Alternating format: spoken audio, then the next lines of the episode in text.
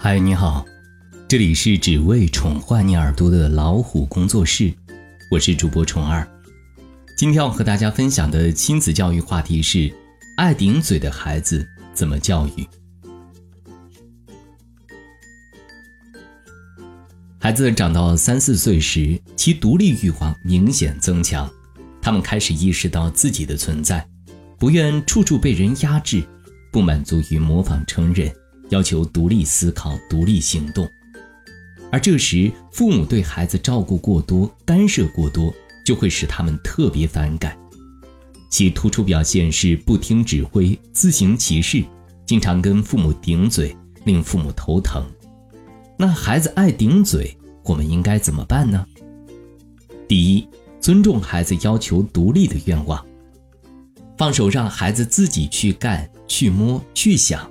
父母尽可能为孩子提供活动机会，创造活动环境，不一味地要求孩子按照成人的模式行动。当孩子有了一个与众不同的设想，做了一件从来未做过的事，父母应积极支持，及时赞许，发扬家庭民主，给孩子更多的发言权。第二，批评教育孩子，切忌唠叨。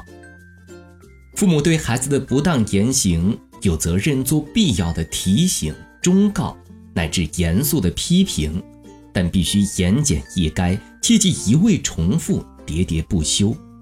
不要重视不言之教，运用行动、榜样等引导孩子发展自我教育的能力。第三，注重与孩子的精神交流。